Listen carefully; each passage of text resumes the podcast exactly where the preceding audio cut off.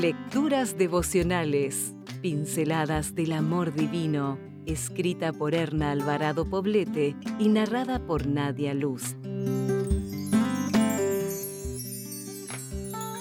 12 de septiembre. Singulares y especiales.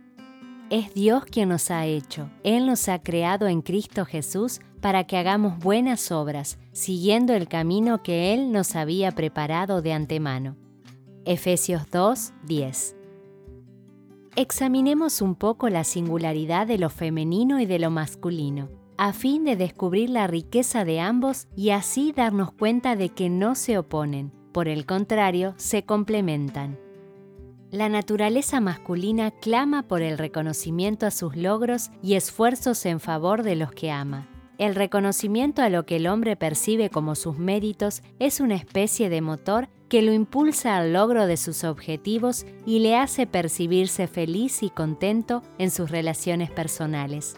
En cambio, la mujer anhela echar raíces en el corazón de las personas a las que ama, mostrando ternura incluso aunque no sea reconocida por ellos.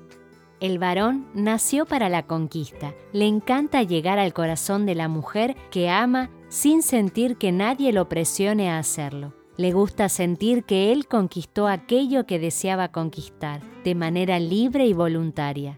En el ámbito profesional aspira a alcanzar cierto estatus que le permita ejercer liderazgo. En el hogar anhela ser guía y líder, sin convertirse en un dictador. Para la mujer, sin embargo, su hogar es una continuación de ella misma, y cuando se le permite, derrocha creatividad y encanto. Se siente realizada cuando abre las puertas de su casa a las visitas y éstas admiran la calidez y la belleza con que la ha adornado. Para el hombre, los hechos son hechos y frente a un problema tiende a buscar soluciones, despojándose de emociones y sentimientos. Digamos que el hombre es más objetivo. Para la mujer, las emociones y los sentimientos son más dominantes que la razón pura. Ve los sucesos y mide los efectos de un problema por lo que siente.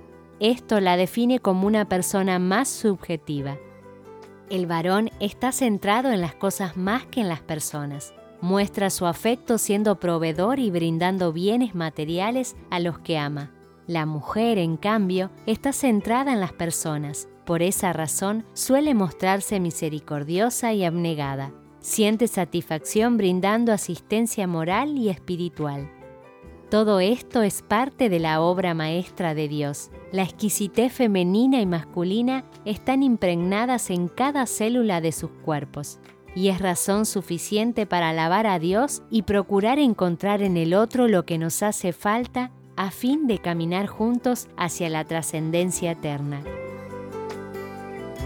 Si desea obtener más materiales como este, ingrese a editorialaces.com.